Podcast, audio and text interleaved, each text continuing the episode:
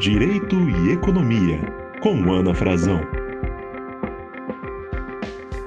Olá, sejam bem-vindos ao Direito e Economia. Eu sou Ana Frazão, professora de Direito Civil, Comercial e Econômico da Universidade de Brasília. E hoje eu tenho uma grande alegria de ter como convidado o professor Ricardo Costa de Oliveira, que é professor titular de Sociologia da Universidade Federal do Paraná. Professor, muito obrigado por ter aceito o nosso convite. Você não imagina a honra que é tê-lo aqui conosco hoje. Nossa satisfação está presente poder contribuir com o grupo. Que bom, professor. E eu gostaria de começar a nossa conversa falando um pouquinho sobre a sua trajetória pessoal. Ou seja, por que a sociologia? Como é que o senhor vê a contribuição da sociologia hoje para oferecer é, é, ajudas e soluções para os problemas da atualidade, incluindo aí os problemas econômicos. E também gostaria que o senhor explicasse um pouquinho como é que o senhor escolheu essa sua agenda de pesquisa, porque ela é muito focada em temas muito importantes também para o direito e para a economia, como poder político, nepotismo, instituições, famílias, estruturas de parentesco e poder legislativo. Então, se o senhor pudesse esclarecer um pouquinho como é que o senhor construiu essa sua carreira, essa sua trajetória acadêmica, seria muito bom. Muito bem, faz parte também da minha biografia, da minha história de vida, da minha trajetória, que são conceitos sociológicos que nós o tempo todo utilizamos, e também como autoetnografia, uma vez que o sujeito pesquisador também se autoanalisa. Eu sou de uma geração que é nascida no início dos anos 60, poderia ser classificado como algum dos últimos baby boomers, aquela geração do fim da Segunda Guerra Mundial até o início da década de 60. E eu também, em termos de origens sociais, né, minha família, o meu pai é militar da aeronáutica, aviador, nós moramos em várias cidades brasileiras. Eu nasci no Rio de Janeiro, tenho família carioca, mas também tenho família curitibana e de Joinville, aqui no norte de Santa Catarina. Como meu pai era oficial da aeronáutica, nós moramos em vários lugares, inclusive em Brasília. Eu morei três anos em Brasília, no final do governo Figueiredo. Então, eu sou daquela geração que produziu uma cultura em vários campos, como, por exemplo, na música, o rock urbano, com a Legião Urbana, todas aquelas bandas, eu não os conhecia pessoalmente, mas devo ter cruzado em alguma noitada né, na minha juventude, a turma da colina. Então, esse era um momento de crítica, de reflexão ao poder, ao Estado. Como a própria Legião Urbana era a época da luta pela redemocratização, pela abertura, pelo fim da ditadura e logo depois o movimento das diretas já, não é? o desejo do povo brasileiro de voltar a eleger o presidente da República e os governadores. Então, foi uma janela de oportunidade para crítica cultural, social e política. Eu morei em Brasília no final dos anos 70, início dos anos 80. Então, eu creio que muito da minha escolha da minha vocação para a sociologia, para as ciências sociais, passe por este momento histórico, quando um conjunto de jovens que eram da classe média alta ou da classe alta, ou do estamento burocrático, do estamento militar, tiveram uma posição crítica em relação ao poder no final da ditadura, a crise econômica, a crise moral. E aí depois também meu pai foi transferido para o Rio de Janeiro, quando eu fui fazer o vestibular, cheguei a pensar em outras carreiras, mas fiquei nas ciências sociais. Até depois entrei também no direito, mas não cursei, não me interessei, né, porque tinha uma outra posição política, científica, e a sociologia é uma forma de examinarmos as relações sociais, as classes sociais, o Estado, o poder. E como eu também sempre tive na minha infância e juventude a questão familiar, minha família aqui de Curitiba, do Rio de Janeiro, eu sou nativo de muitas das relações sociais e políticas que eu investigo para o conjunto da sociedade brasileira. E aí, quando eu estava no doutorado em Ciências Sociais na Unicamp, no final dos anos 90, eu li uma obra que também chamou muito a minha atenção. É a obra Os Herdeiros do Poder, do Francisco Antônio Doria, uma obra que eu recomendo, que revela e aprofunda a questão de Raimundo Faoro nos donos do poder através das genealogias, através das histórias das famílias. E a partir daí eu comecei uma pesquisa coletiva com vários profissionais, vários orientandos, vários colegas sobre famílias, poder, instituições em Curitiba, no Paraná e no Brasil. E chegamos à conclusão que famílias políticas atravessam todas as nossas instituições, Poder Executivo, Legislativo, Judiciário, tribunais de contas, militares, grande mídia, empresariado e por aí vai. Então, é uma trajetória que autoexplica e também é uma dialética sobre sujeito-objeto neste campo. Interessante, professor, e é uma trajetória que, como o senhor já adiantou, nos ajuda a entender muito do que é o Brasil de hoje. E eu quero, então, continuar a nossa conversa até lhe perguntando um pouquinho sobre como é que seria esse papel das famílias e talvez o que nós podemos considerar um nepotismo estrutural no Brasil como um fenômeno nacional, porque normalmente as pessoas tendem a achar que esse é um problema isolado, muitas vezes até geograficamente isolado, algo que está confinado ao Nordeste, e o senhor nos mostra que não. Então, como é que a gente pode explicar a influência das famílias e do nepotismo no Brasil e como é que isso se relaciona com nossas origens coloniais e com aspectos muito marcantes da formação da nossa sociedade, como a escravidão, os privilégios da branquitude e o próprio latifúndio? Exatamente. Temos que estudar as origens da nossa sociedade, a formação da estrutura social brasileira, que em boa parte continuamos com muitos dos problemas de uma sociedade do antigo regime. O Brasil foi a maior sociedade escravista do mundo.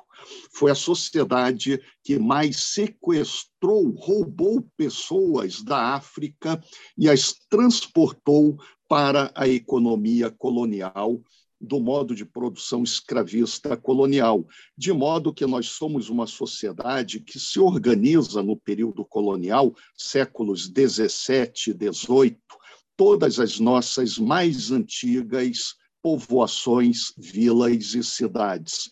E esse fenômeno de uma sociedade com a brutalidade da escravidão, da concentração de renda, a gente sempre deve observar a estrutura agrária, o latifúndio, em todas as regiões brasileiras. Porque quando nós verificamos as ilhas mais antigas, por exemplo, aqui que eu tenho muitos estudos, não é? Paranaguá, Curitiba, São Francisco do Sul, nós verificamos que a mesma estrutura nacional do assim chamado Nordeste, de Pernambuco, da Bahia, do Maranhão, e da mesma maneira o Rio Grande do Sul, as ilhas mais antigas, o latifúndio, o poder local, que é o aparelho municipal do Estado colonial, as ilhas, com as câmaras municipais e já uma diferenciação social na classe dominante, os assim chamados homens bons. Quando a gente estuda as ordenações do reino, como as ordenações filipinas, que vocês juristas sempre devem estudar como a raiz da nossa organização jurídica e política. E com este conceito de classe dominante, aquelas famílias que controlavam a terra, o poder local, controlavam outra instituição brasileira que até hoje se arrasta, tabelionatos e cartórios, Nós tivemos já uma orientação de uma tese de doutorado sobre cartórios e tabelionatos, como é um poder pessoal, familiar, no qual o patrimonialismo, a indissociabilidade entre o público e o privado continua a ser um grave problema, mesmo com tentativas de modernização.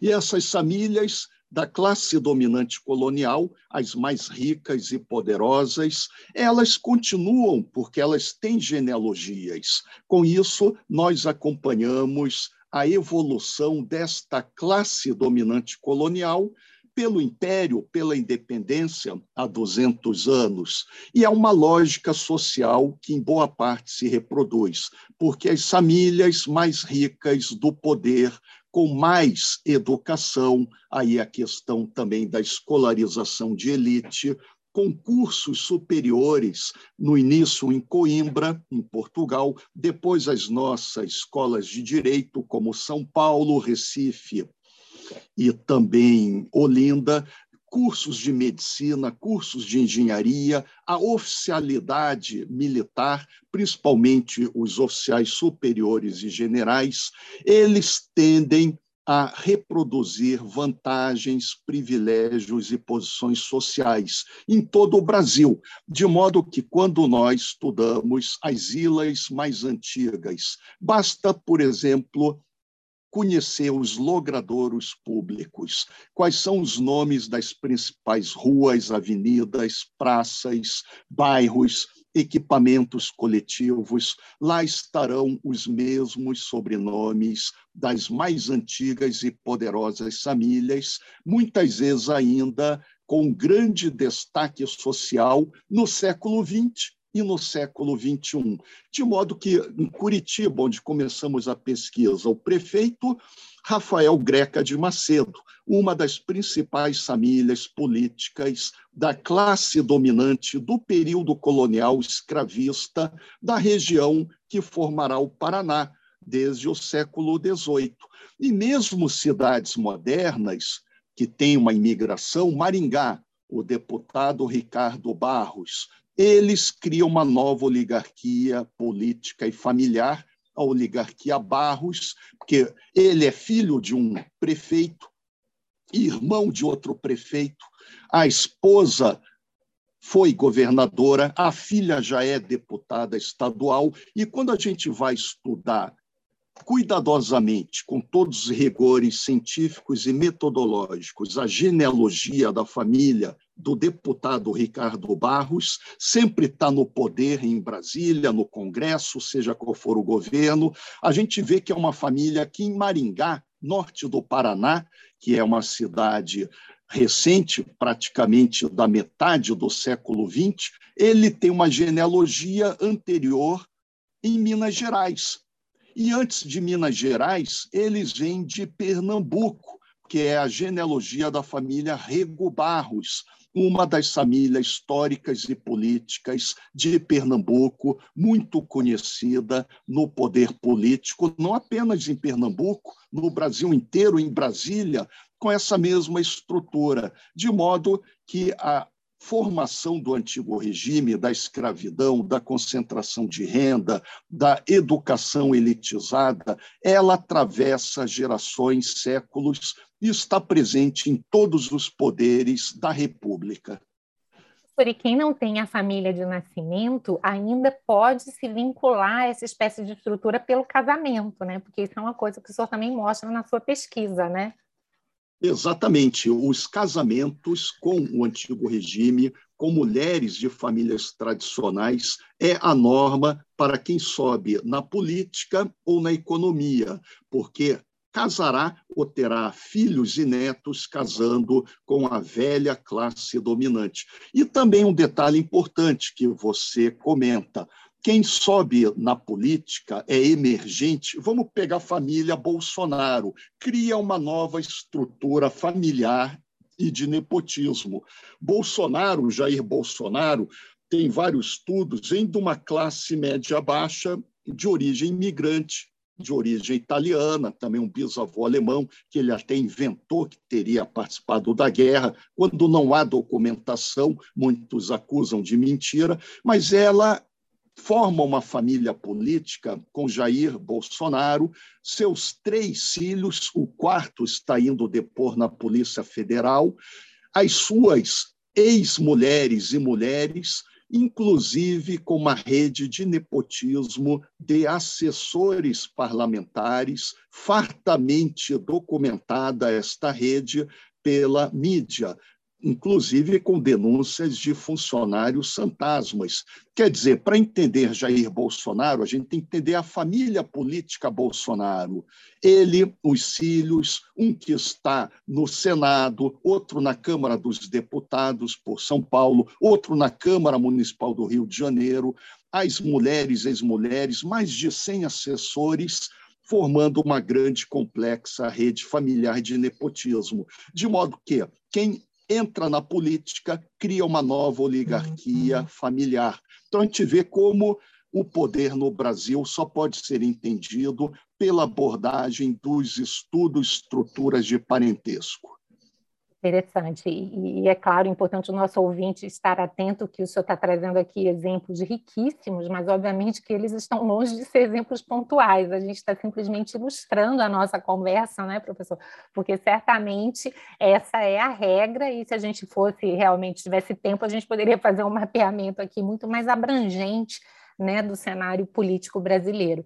Mas eu queria, professor, também lhe perguntar sobre essa relação entre poder econômico e, e poder político, né? Porque eh, se chega, então, em razão de um poder econômico, se chega facilmente ao poder político, mas aí o poder político retroalimenta o, o poder econômico, inclusive mantendo essa, essa cultura do latifúndio. Não é isso que o senhor tem concluído de toda essa sua pesquisa ao longo de tantos anos? Exatamente, uma das mais importantes e ativas bancadas em Brasília é a bancada do boi, é a bancada também ao lado da bala, da Bíblia, do latifúndio, do agronegócio, dos pecuaristas. E esta grande bancada de ruralistas tem uma grande representação no Senado, na Câmara dos Deputados e mais. Todos parlamentares que entram na política enriquecem também se tornam grandes proprietários rurais. Recomendo muito a pesquisa de um grupo de olho nos ruralistas, que eles também fazem uma cartografia mapeando indivíduos. Muitas vezes eu contribuo com as famílias, com as genealogias, mostrando como que o agronegócio, o latifúndio, em todas as regiões brasileiras, sempre esteve ligado, associado ao poder político. Por quê? Chefes do poder executivo, senadores e deputados também são grandes proprietários rurais. É o caso agora da ex-ministra Tereza, do Mato Grosso, ela até se desincompatibilizou, pretende concorrer. Ela é neta e bisneta de governadores do Mato Grosso, famílias de origem militar. Da mesma maneira, quando investigamos as sociedades rurais no Brasil, a Confederação Nacional da Agricultura, nós temos já pesquisas em andamento, são famílias, ao mesmo tempo, fazendeiras, ou do agronegócio, ou pecuaristas, sempre com grande projeção política no legislativo, nas entidades de classe e no governo do Brasil. Então, também só podemos entender o Estado com latifúndio, seus interesses e pautas e políticas públicas. Atualmente, neste complicadíssimo governo Bolsonaro, as questões do desmatamento no IBAMA, políticas de preservação ambiental estão até sendo discutidas no Supremo, uhum. era aquela lógica de um ex-ministro: vamos passar a boiada em cima da natureza do meio ambiente, em cima também das populações tradicionais, que têm a outra origem social, o outro lado da moeda social da exclusão, da fome da miséria. A população brasileira de origem negra, os quilombolas, os favelizados, os periféricos, os indígenas, a nossa grande miscigenação brasileira, as populações caboclas, as populações que sempre foram vítimas da violência do Estado pela grilagem, quando não massacres sociais tipo Canudos, no interior da Bahia, e aqui entre Paraná e Santa Catarina, o contestado. Dezenas de milhares de trabalhadores pobres foram mortos pelo Estado nessas questões sociais. E a violência continua, infelizmente. Professor, é muito interessante esses aspectos que o senhor coloca, mas eu, eu por exemplo, já ouvi é, falando que essa questão das famílias, ela também é verificada em outros lugares do mundo, inclusive na Europa. Um exemplo que o senhor citou que eu achei muito interessante foi Florença, ou seja, famílias que, em princípio, estariam se perpetuando no poder há seis séculos, né? até diante de uma história muito maior. Mas, assim, o que, que o fenômeno brasileiro é, tem de diferente, se é que ele tem? Como é que o senhor vê a questão da família no Brasil é, diante de uma visão comparativa assim, com outros países do mundo? Nós temos as maiores concentrações de famílias políticas no poder.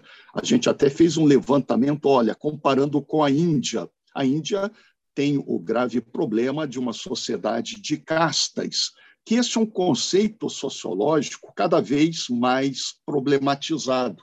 Nós temos até livros novos sobre a sociedade como casta, como é o livro da Isabel Wilkinson, até foi editado, traduzido recentemente, Casta, as origens de nosso mal-estar. E olha que ela investiga Estados Unidos, inclusive, e outras sociedades. No Brasil, a concentração de renda é pior do que na Índia, mesmo com a origem em castas, de modo que no Brasil temos historicamente mais famílias políticas no parlamento do que na Índia. E esta longa duração chama atenção. O estudo sobre a grande preponderância e destaque de algumas famílias em Florença. E uma delas, exatamente, sempre temos que pegar o sobrenome, a genealogia, estudar as gerações, é a família Cavalcante uma família que vem de Florença para o Império Português, para o Estado, para a alta burocracia, e aqui desembarca exatamente no início da capitania hereditária de Pernambuco, casando com uma família também de uhum. destaque, a família Albuquerque, que é uma das nossas mais tradicionais famílias, a Cavalcante de Albuquerque, que está no Brasil inteiro, não é só no poder político, jurídico, em Pernambuco, no Nordeste. Aqui no Paraná, tivemos um presidente do Paraná na Primeira República, ou República Velha, que é o Carlos Cavalcante de Albuquerque.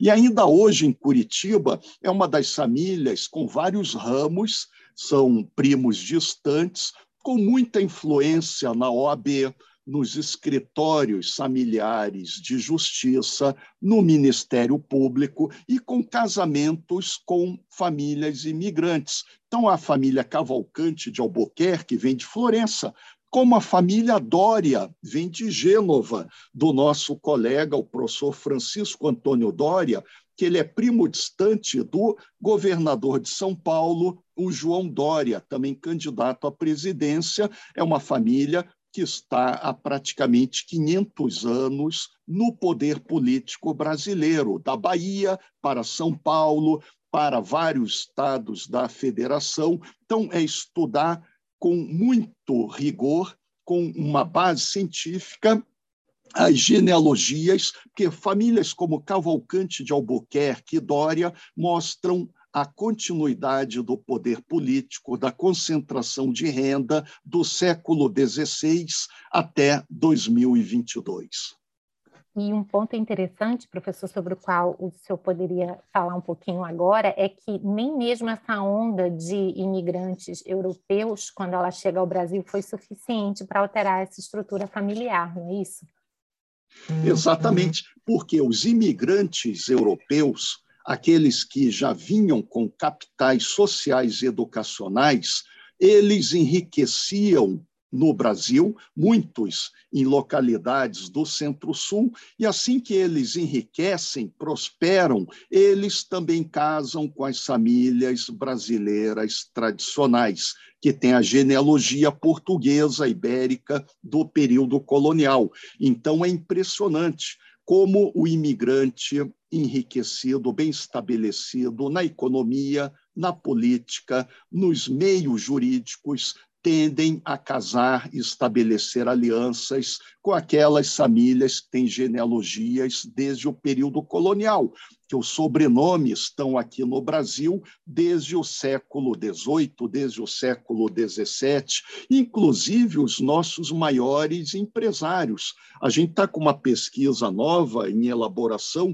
que dos bilionários brasileiros, a grande maioria tem conexões com o velho poder do período colonial. E os imigrantes casam com essas famílias, aproveitando também o preconceito, o racismo institucional, a branquitude, e quando eles formam novas estruturas. Agora mesmo estou pesquisando sobre dois novos bilionários brasileiros que entraram agora numa lista da Forbes.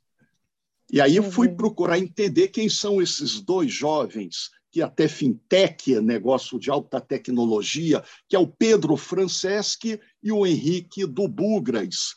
E vendo, eles têm exatamente essa conexão, famílias de origem europeia, da imigração das últimas gerações, mas já muito bem casados com famílias daquilo que nós classificamos como a classe dominante tradicional. Eles têm parentescos com alguma das principais famílias no Rio de Janeiro, em São Paulo, das genealogias coloniais. E pelo sobrenome é Franceschi e do Bugras, um de origem italiana, outro de origem francesa, já com casamentos nas principais famílias do velho poder no Rio de Janeiro e São Paulo. Isso acontece em todos casos. Aqui no Paraná, o empresário mais rico na metade do século XX era Moisés Lupion, e ele casa com uma senhora das velhas famílias do latifúndio escravista dos Campos Gerais. E aí cria mais uma família política hoje muito atuante em Brasília, a família Lupion. Então é um dado assim que quem sobe casa, um dos mais ricos bilionários brasileiros, o Lehman, ele teve a primeira esposa na genealogia da família Buarque, que é uma das mais antigas genealogias políticas, culturais no Brasil, a família Buarque de Holanda. Eu acho que é um material de consulta que você vai conectando novos empresários, novos sobrenomes com esta velha e poderosa família Boarque de Holanda, que está no Nordeste, no Rio de Janeiro, no Brasil inteiro. Então, é uma lógica social que a imigração europeia ela reforça o antigo regime, além de uma base muitas vezes extremamente conservadora no sul do Brasil, porque parte desta imigração por exemplo, em Curitiba, nós temos muitas pesquisas, muitos imigrantes da comunidade germânica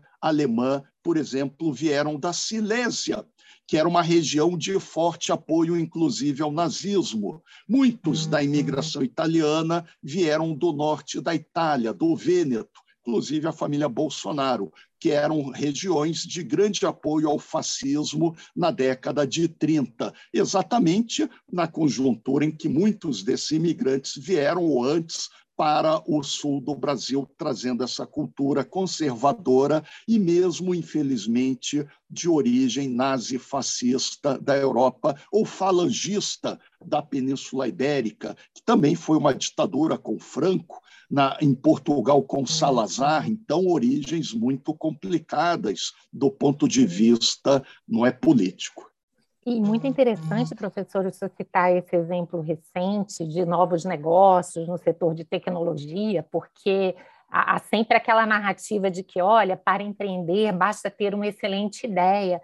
E, e, não que eventualmente isso não possa acontecer, mas o exemplo que o senhor nos traz reforça a ideia de que esse capital social e familiar continua sendo muito importante, né? Exatamente, ele é fundamental para entendermos o sucesso econômico, o sucesso empresarial. Em primeiro lugar, também as famílias de maior renda e projeção investirão na escolarização de elite, garantindo uma grande vantagem ao longo de toda a vida social e econômica.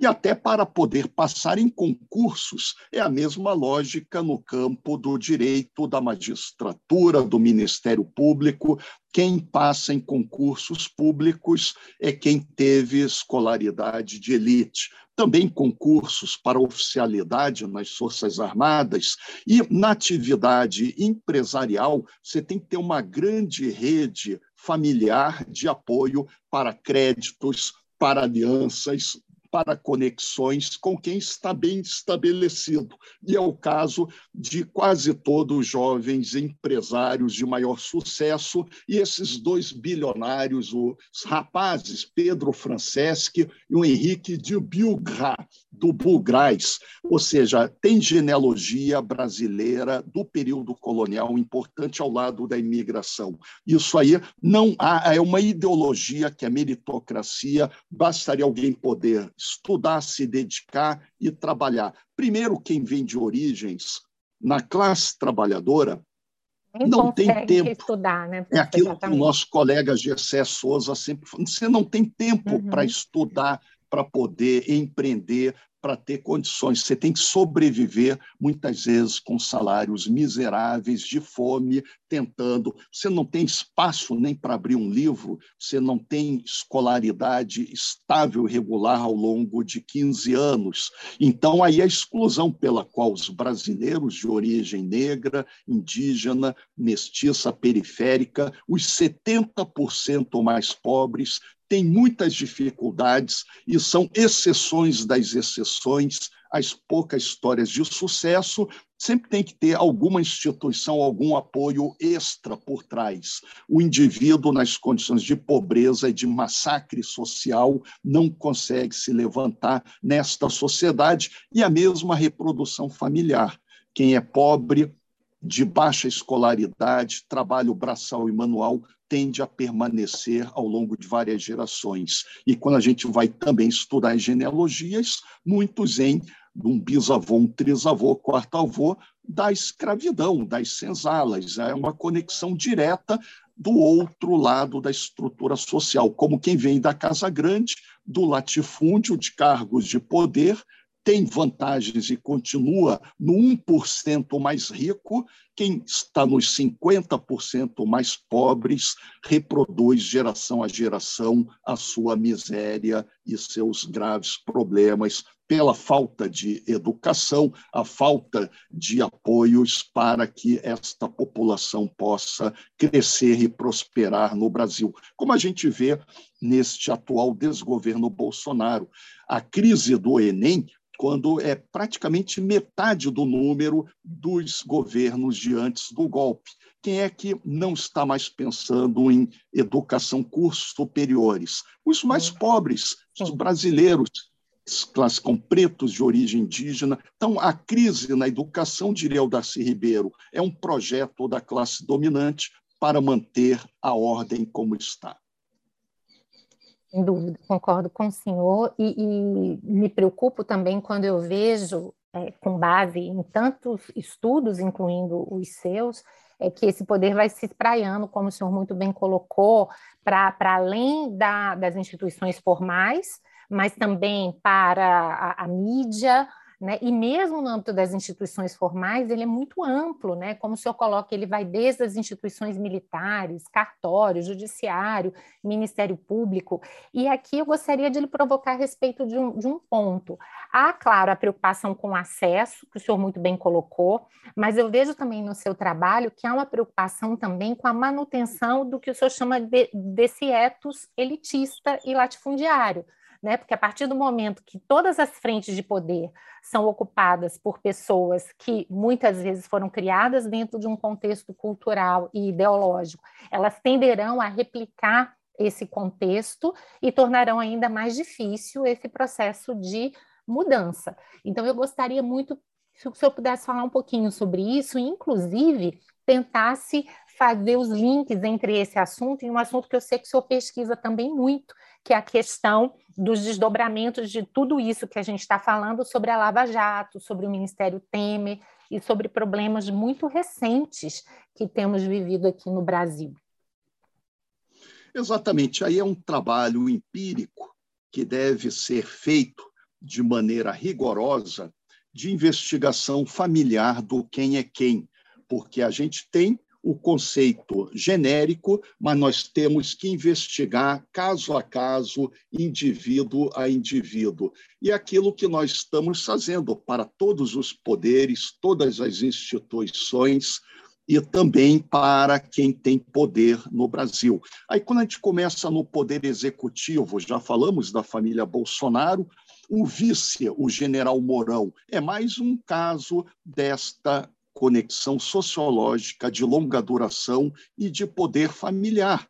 O general Mourão, vice-presidente Hamilton Mourão, é filho de um outro general do Exército. É muito grande a endogamia dos generais e praticamente quase 100% dos generais na política eles possuem famílias militares, já como oficiais superiores de generais, ou estão sempre posicionados na classe dominante. O caso do Pazuello, filho de um dos maiores empresários do estado do Amazonas, né, quando ele chega lá. E a gente vê o caso do Mourão, que o pai era general também, o avô desembargador, Tribunal de Justiça do Amazonas, e o bisavô era de uma família latifundiária do interior do Piauí, que é aquela típica célula da classe dominante brasileira, que eram as famílias fazendeiras que dominavam o poder local e que investiram na educação dos filhos no século XIX e no século XX, e que controlavam as câmaras municipais, depois controlam as prefeituras, tem, às vezes, nas famílias, um deputado estadual, quando não um deputado federal, senador, alguns até governadores, e é uma estrutura que está o tempo todo no poder. E aí, quando a gente vai observando a política econômica, o Paulo Guedes, também ele tem uma trajetória por um dos mais significativos casamentos. Ele casa com a família Drummond, que eram muito ricos em Minas Gerais, uma família do capital financeiro, o que explica muito da trajetória do Paulo Guedes. E quando a gente vai observando nome a nome, a gente faz a genealogia dessas famílias políticas, suas trajetórias. E aí eu indico muitos dos nossos artigos, livros, tem o site também, pelo meu nome, Ricardo Costa de Oliveira, academia.edu. Baixamos alguns artigos, inclusive livros, em que o estudioso interessado pode ir aprofundando.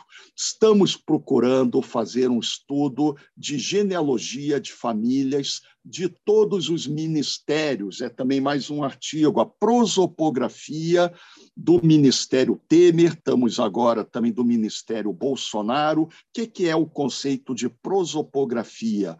Prosopon é rosto, então é o rosto coletivo de um grupo no poder, como eles têm atributos sociais extremamente semelhantes, desde a questão do fenótipo, da branquitude, a questão das origens sociais, estudaram muitas vezes instituições de elite, como agora tivemos uma tese de doutorado no nosso grupo, sobre presidentes do Banco Central. Então, eles têm origens de classe na classe dominante tradicional, desde o período colonial do Império, quando não alguns que vêm da imigração europeia, ou de comunidades estratégicas com muita articulação política, econômica e empresarial. A comunidade judaica é uma comunidade muito interessante no Brasil, porque ela tem indivíduos em todos os poderes. É uma comunidade muito organizada, também na classe dominante, em alguns grupos de direita, tem também, é claro, na esquerda, mas a gente vai entendendo para analisarmos esta comunidade judaica que tem presença nos grandes bilionários brasileiros, família Safra, que é uma família que vem do Oriente Médio, eles já eram ricos exatamente no Líbano, na Síria, depois em São Paulo e vão para a Europa, para os Estados Unidos, em Mônaco. É a família Safra, de origem judaica, o Saverin, também, que vem de uma imigração fugindo na conjuntura da guerra, se tornam empresários aqui no Brasil. Ele também vai para os Estados Unidos, estudar em Harvard, aí conhece o fundador, o dono Zuckerberg do Facebook, também é um brasileiro bilionário de origem judaica, e essas conexões sempre devem ser feitas com muita atenção e interesse, além do velho poder que vem do agronegócio, do latifúndio, famílias como Meto Silveira de Mello. A gente tem aí estudando os bilionários, a mesma ponte estudando os presidentes do Banco Central. E o atual presidente do Banco Central é o Roberto Campos Neto, Oliveira Campos é uma genealogia também que vem do avô. Roberto Campos teve um destaque negativo na ditadura, não é no liberalismo brasileiro, também papéis de grande importância política durante a ditadura, e esta genealogia da família do Roberto Campos é uma genealogia que passa pelo Mato Grosso, depois alguns dos mais ricos escravistas em Minas Gerais no século XVIII. Então, é uma genealogia de 300 anos no poder, no Estado, mesmo com o discurso liberal, que você tem que privatizar, mas a classe dominante, o capital financeiro, os grandes empresários, necessitam estar dentro do Estado, controlando o Estado para promover o mercado privado. Não há empresário sem Estado que é o Estado que garante a propriedade, a moeda, o crédito, e eles são os mais estatófilos, os liberais, ainda mais numa sociedade como a brasileira. E vendo as genealogias como a do Roberto Campos Neto, já está tudo lá, desde o avô, desde a geração do século XIX, no século XVIII, eram alguns dos maiores latifundiários escravistas nas Minas Gerais. Então, exatamente, vamos estudar as genealogias, o poder, as famílias, que nós entendemos a totalidade social, histórica e as suas articulações. O Judiciário e o Ministério Público, o que é que tudo isso que o senhor está falando tem a ver, por exemplo, com a Lava Jato?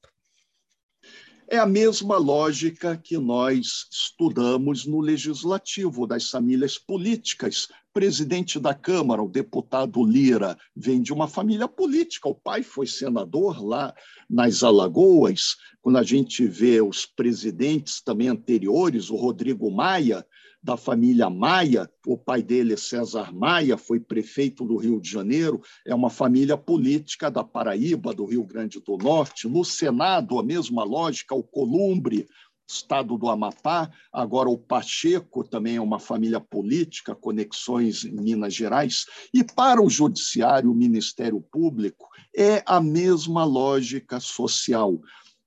O magistrado ele vem das famílias da classe alta, da classe média alta. Até uma pesquisa recente, o próprio CNJ, eu até recomendo, vocês podem, os pesquisadores interessados, se ainda não a conhecem, que é Perfil Sociodemográfico dos Magistrados Brasileiros, uma pesquisa feita em 2018 e mostra que a maioria vem dos estratos mais elevados, um quinto declarado tem familiares na carreira, mas quando a gente vê e amplia para o Ministério Público, para o poder legislativo, para o executivo, para a autooficialidade, a gente vai ter uma grande maioria da magistratura vinda da classe dominante.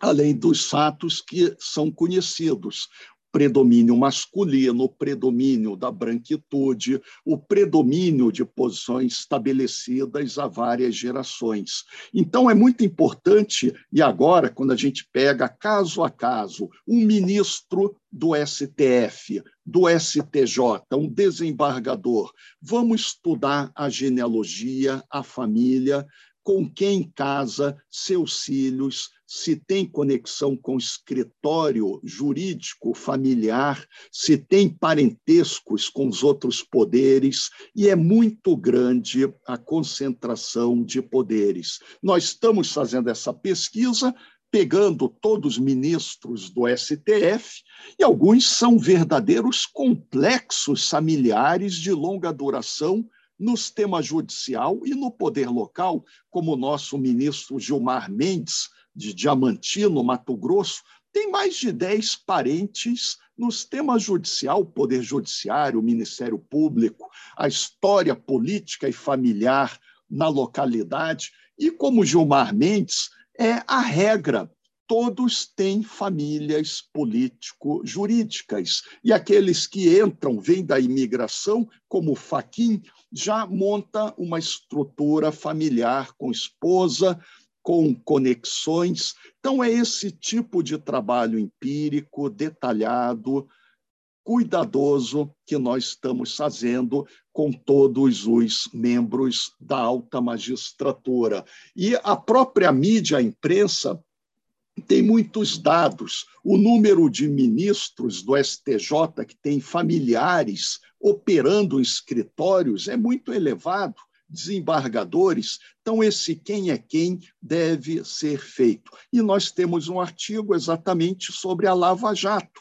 quando ainda estavam no auge, antes do hacker expor e mostrar tudo que nós sociologicamente também apresentamos, que eles formavam uma rede fechada de interesses, que era uma bolha ideológica de extrema-direita e que todos têm conexões de parentesco. O juiz Moro, com um parente que era o desembargador Hildebrando Moro, e a gente sabe a diferença que faz na magistratura para quem tem parentes que são desembargadores, são ministros do STJ, do STF. A esposa de Moro, a Rosângela Wolff Quadros, ela é prima de dois desembargadores, família Wolff, e ela é do clã genealógico Macedo. Então, a Rosângela, esposa do ex-ministro, ex-juiz Moro, ela é prima distante do Rafael Greca de Macedo, prefeito de Curitiba, e do ex-governador Beto Richa, que, pelo lado da mãe, ele também é da família Macedo. Então, a gente vê a importância.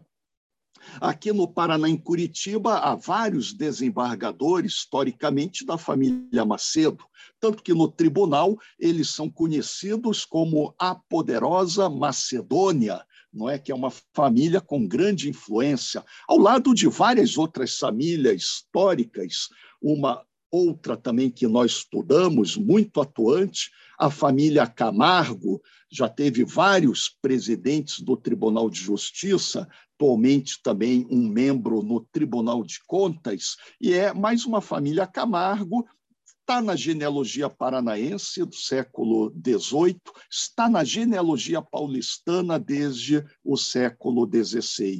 Então, a gente vai compondo essas famílias históricas nos poderes.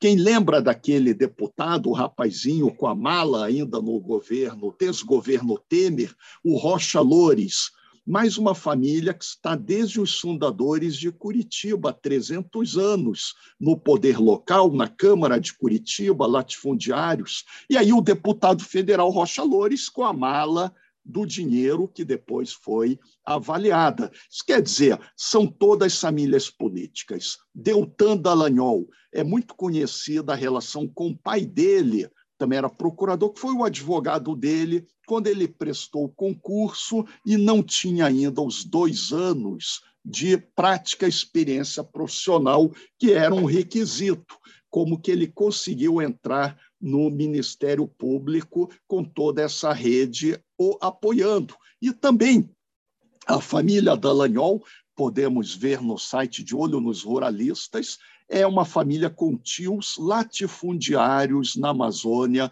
uma série de questões, conflitos agrários, mostrando que é uma família muito importante no latifúndio, no Ministério Público, na Lava Jato, formando redes de parentesco e muitas vezes pela sociologia nepotismo, que na sociologia nepotismo é parentesco mais poder político. Então, é um caso clássico que deve ser estudado. E o nepotismo, as famílias políticas, estão em todo o Ministério Público, nas defensorias, na magistratura, em todas as instituições, tabelionatos, cartórios, e vai do Ministério Público para todos os novos campos, como a gente está falando. Militares é a mesma lógica familiar a bancada religiosa, o que tem de famílias políticas que vem de igrejas evangélicas também é muito forte, intenso.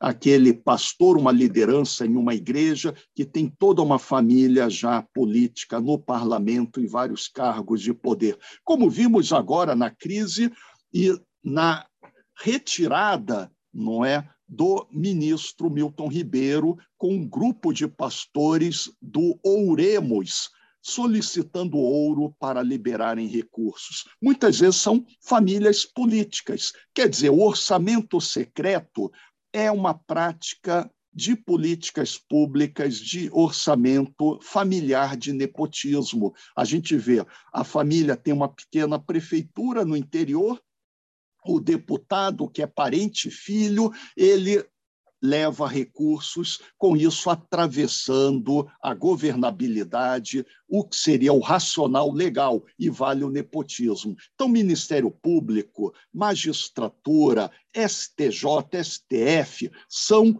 na sua grande maioria colonizados por famílias políticas, por genealogias político-jurídicas de longa duração, muitas indas do Império e do período colonial. Basta estudar, ver com atenção, caso a caso.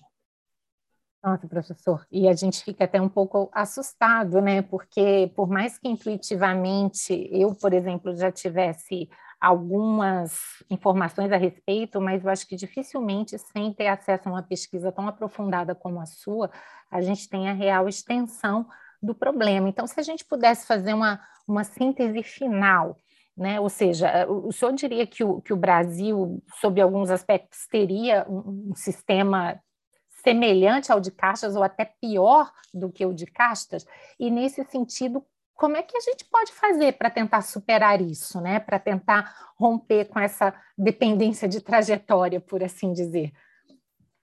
Esta é a grande questão, um grande desafio para o Brasil contemporâneo. Nós temos uma verdadeira república do nepotismo, como classificamos. A grande hereditariedade em todas as instituições, no poder, no Estado, na riqueza, e é exatamente um conjunto de mecanismos reforçado por uma das piores mídias do mundo moderno, ela toda dominada por famílias empresariais, político-organizacionais, quando a gente vê os grandes grupos familiares da mídia dentro das suas conexões com o Estado, tipo família Marinho, tipo a família Saad, todos os principais grupos em São Paulo, Estadão, a família Mesquita, Folha de São Paulo, UOL, não é a família Frias de Oliveira, a gente tem as genealogias de todas, e quem não é casa também com velhas famílias da mídia, ou quando entra cria uma nova família político-midiática. É o caso aqui do governador uhum. Ratinho, no Paraná pai dele é um dos maiores empresários agora da mídia nacional. O Ratinho, o pai, também foi deputado. Então, eles entram no poder midiático, no poder político e formam mais uma família política. E por aí a gente observa no Estado executivo, legislativo, partidos políticos no Brasil de direita, eles são apenas partidos para negócios de famílias políticas. Vide o Bolsonaro, muda de partido o tempo todo, não tem o mínimo interesse, apenas, às vezes, no campo da esquerda, que também há casos de famílias políticas na esquerda, mas muito menores, bem menos. Talvez o único grande partido político moderno no Brasil, ele é o Partido dos Trabalhadores, o PT, mesmo assim há casos também de famílias de conexões. Mas que a gente precisa é de cidadania, de democracia, de direitos sociais, humanos, políticos, e uma das grandes formas é o aprimoramento da educação, mas é exatamente a área mais atacada, mais fustigada e castigada pela classe dominante. Vide esse desgoverno Bolsonaro. Querem destruir a educação pública, querem destruir a universidade, querem destruir a pesquisa. A gente viu o número de ministros da educação rodando, um quadro, não é? Muitas vezes são acusados de serem, não é, verdadeiros bandidos contra a educação, porque eles sabem que a educação é que traz consciência, traz visão política e pode começar a transformar a sociedade. E a resposta é aquilo que eu sempre digo: quem irá responder como mudar a República do Nepotismo é o povo brasileiro, que é sofredor, baixos salários, desempregado, vítima de violências de todas as escalas, não tem cidadania, não tem educação, não tem cultura organizada pelo Estado, enquanto a classe dominante tem as terras, as melhores posições, os melhores empregos, as melhores aposentadorias, quando não hereditárias, caso dos militares, tem o capital, a concentração de renda. Então, é claro, para o Brasil se tornar uma sociedade moderna, deve haver uma luta pela cidadania, pela distribuição de renda, pela melhoria da educação, do emprego, e essa será a grande luta do Brasil contemporâneo, infelizmente, contra uma das piores classes dominantes no mundo moderno para um país com o tamanho e a extensão e a história do Brasil. E é exatamente é uma sociedade de castas Muitas vezes o outro conceito sociológico estamental, o estamento dentro do Estado, até a obra do Raimundo Faoro, Os Donos do Poder, é que ele não usava genealogia, que é o nosso modo de ver é a técnica de pesquisa, a ferramenta sociológica essencial para entendermos todos os poderes, as hereditariedades, o quem é quem, as histórias de vida e as nossas biografias. Porque a vida de um ser humano, vamos ver a metáfora com o iceberg, a montanha de gelo. Há uma parte visível acima da linha d'água, mas o que a faz boiar e estar presente a parte submersa. É aquilo que chamam capitais familiares, uma história de família, relações de família, que terão um papel decisivo na educação, nas amizades, nas alianças políticas, na indicação para um cargo, como a gente estava falando no início, o QI não é coeficiente de inteligência, é o que indica. Se alguém se torna ministro, se alguém se torna advogado em uma grande empresa, eu Conheço, entrevisto pessoas, vocês da área jurídica sabem muito bem. Uma vez eu fiquei impressionado, um dos maiores escritórios jurídicos aqui em Curitiba, era até um jovem questionador desse escritório. Ele me falou, professor, nosso escritório só pega casos garantidos acima de 10 milhões a gente não quer nem saber de briga de vizinho, isso aí vamos deixar para quem é periférico. Ele fala isso porque a família tinha muitas conexões no centro cívico, na política, no governo, na assembleia, não é nos cartórios. Então a gente entende o jogo de cartas marcadas e uma sociedade que a maioria empobrece e uma pequena minoria hereditária enriquece. Aí sempre brinco na música das meninas do que bombom. Quem está em cima sobe, fica mais rico. Quem está embaixo, pobre, cada vez mais pobre, vítima da violência, do desemprego, da desesperança. Mas um dia isso vai mudar, porque o povo brasileiro é que sabe a hora e o destino. E voltando à música, né, professor? O motivo todo mundo já conhece, mas talvez não da forma tão aprofundada e tão didática que é a forma que o senhor nos colocou aqui. Tanto que normalmente eu até faço uma pergunta final: qual é a relação desse tema com, por exemplo, o diálogo entre economia e direito, mas no seu caso essa pergunta é dispensável, porque tudo que uhum. o senhor falou aqui ao longo desse episódio tem relações absolutamente diretas com a economia, com o direito, como eles funcionam, acesso a oportunidades e tantas outras coisas. Então, eu acho que para encerrar essa nossa conversa tão rica, eu só queria lhe fazer então uma última pergunta, que é saber se o senhor pudesse dar um conselho, compartilhar algum momento da sua experiência profissional com algum estudante de economia, de sociologia, de direito, que se interesse por esses problemas que o senhor trata tão bem, que quer pesquisar, que quer refletir melhor. Qual seria esse conselho? Qual seria esse ponto da sua experiência de vida que o senhor poderia compartilhar com a gente?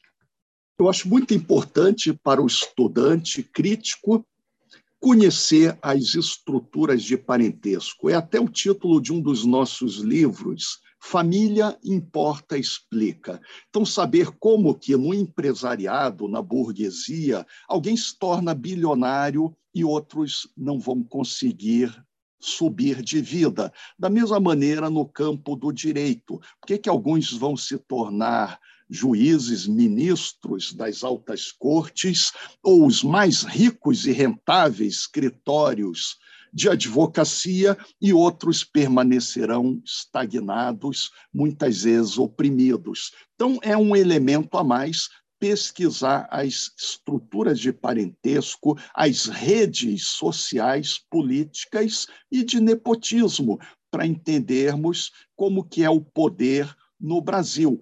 Aí vale para o direito, vale para a economia, vale para a medicina, vale para qualquer área, odontologia, uma vez também uma pessoa que é da área, veja bem, de odontologia, falou: professor, eu sei os escritórios, os consultórios de odontologia mais ricos e que cobram mais caro, é porque são de pessoas dos clubes sociais mais elitizados, com as redes sociais mais caras. Então, até para consultórios de odontologia vale a mesma lógica familiar. E, além de identificar, a gente precisa levantar a genealogia, nomes, sobrenomes, biografias. Então, não basta apenas a carreira, a trajetória, a gente deve pesquisar as relações familiares para entendermos por que alguns nascem e são predestinados ao sucesso, porque têm essas redes,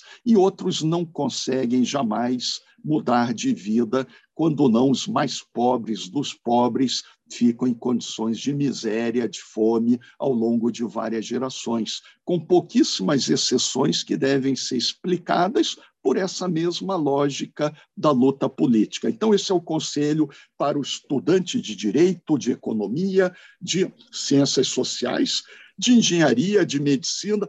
Veja as grandes empreiteiras no Brasil, para quem é da área de engenharia eram empreiteiras familiares, políticas e com conexões dentro do Estado.